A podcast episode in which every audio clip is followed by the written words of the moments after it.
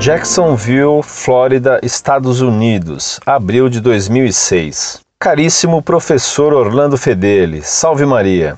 Gostaria de lhe enviar uma entrevista feita pela Canção Nova, onde eles entrevistam Pat Mansfield, conhecida e exaltada figura no meio carismático, por ser testemunha viva do grande retiro do final de semana em Duquesne, Estados Unidos. Como a Canção Nova esqueceu entre aspas, de traduzir as respostas de Pat Mansfield, irei alertar os carismáticos terminando a tradução. O trecho que consta no site da Canção Nova é: segue a pergunta. Como você viveu aquela primeira experiência com os dons do Espírito Santo? Pat Mansfield responde: Era um novo e impressionante. Não havia livros escritos sobre a renovação carismática católica. Eu me lembro que uma de minhas amigas tirou de seu livro um guardanapo escrito e disse: Eu não sei o que essas palavras significam, mas insistem em vir à minha mente.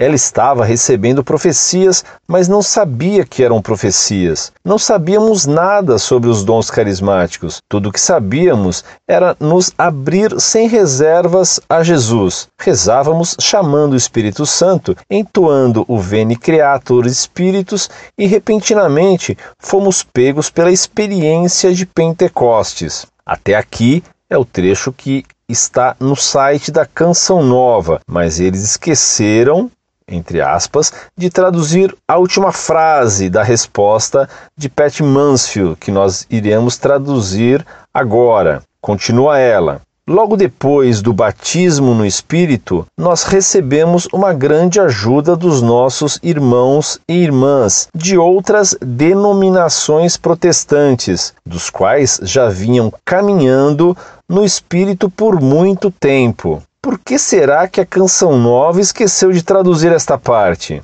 Abram os olhos, carismáticos. A igreja fundada por nosso Senhor Jesus Cristo, precisando de uma mãozinha dos protestantes para que conheçamos os carismas? Ora, como poderia o Espírito Santo agir em seitas protestantes, sendo que da árvore má não se colhem bons frutos? Rezo para que nosso Senhor Jesus Cristo possa pôr fim a estes que se passam por cordeiros, mas uivam como lobos. Tenho o Senhor e toda a Associação Monfort em minhas orações diárias, pois o povo está com sede e da verdade. E como a Monfort defende a doutrina católica como ninguém, não faço mais do que minha obrigação em rezar por vocês, para que possam cada vez mais espalhar a verdadeira Boa Nova. Fiquem todos com Deus e que Maria os ilumine sempre.